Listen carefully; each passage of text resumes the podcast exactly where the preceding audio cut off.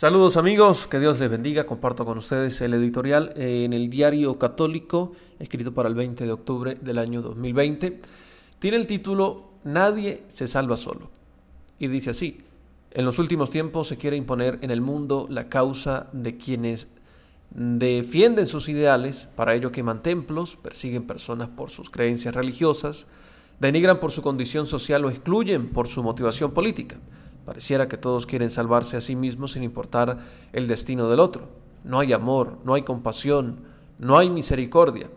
Pero la realidad es que nadie se salva a sí mismo.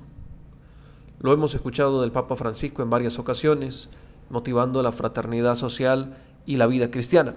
También se refirió a ello eh, en un encuentro de oración por la paz este 20 de octubre en Roma. Esta vez también resaltó la falta de amor como la causa de los grandes males de la humanidad.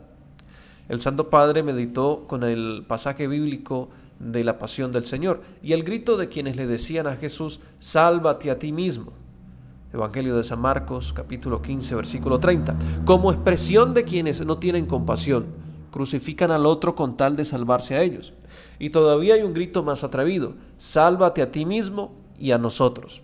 Lucas 23:39. El de quienes solo piensan en sus problemas y buscan a un Dios a su medida. Reflexionó el Papa Francisco, Dios no viene tanto a liberarnos de los problemas que siempre vuelven a presentarse, sino para salvarnos del verdadero problema que es la falta de amor. Esta es la causa profunda de nuestros males personales, sociales, internacionales, ambientales.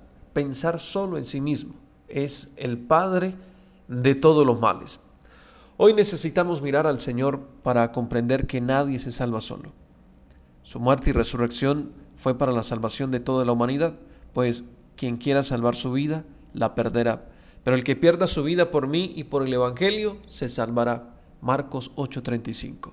Allí en el Evangelio está todo el amor, compasión y misericordia para superar los males que nos someten. Dios les bendiga.